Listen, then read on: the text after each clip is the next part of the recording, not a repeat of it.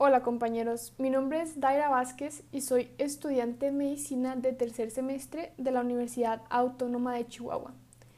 Eh, y bueno, pues hoy les estaré hablando de un tema que es bastante interesante, que es la fecundación. Que bueno, pues eh, para dar una pequeña introducción, eh, la fecundación es el proceso por el cual dos gametos se fusionan durante la reproducción sexual para así poder crear un cigoto. Y bueno, pues dicho esto, eh, hablaremos específicamente de cómo estos logran obtener la capacitación, eh, porque como sabemos, pues todo esto no va a ser un proceso tan simple.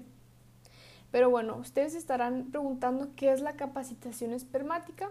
Y bueno, pues esto básicamente va a ser un proceso natural que se produce en el semen específicamente eh, después de ser eyaculado y bueno, pues que es esencial para que se produzca la fecundación del óvulo, ¿sí? Esto quiere decir que si no, eh, que si no ocurre esto, el óvulo no va a ser fecundado. Y bueno, pues esto también se caracteriza por cambios biológicos y biofísicos eh, que van a recibir los espermatozoides dentro de este proceso.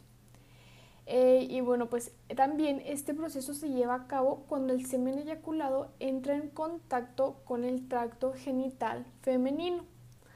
Eh, y que bueno, pues también eh, va a tener otras características que los espermatozoides van adquiriendo durante este proceso, tales cuales son pues la adquisición de un patrón de hiperactividad de los espermatozoides, también van a obtener el reconocimiento y adhesión a la zona pelúcida del ovocito, y también la capacidad de experimentar la exocitosis acromosómica. Eh, y que bueno, pues también durante esta capacitación se va a liberar el colesterol y va a actuar un ion carbonato. Esto para que el espermatozoide obtenga una membrana fusogénica y la capacidad de responder a las glucoproteínas de la zona pelúcida.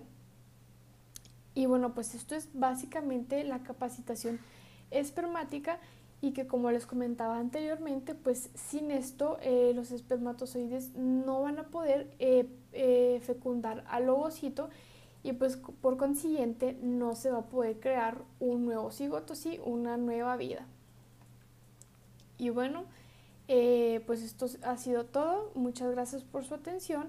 Y mi, mi bibliografía es de Embriología Clínica de Arteaga, el libro. Muchas gracias.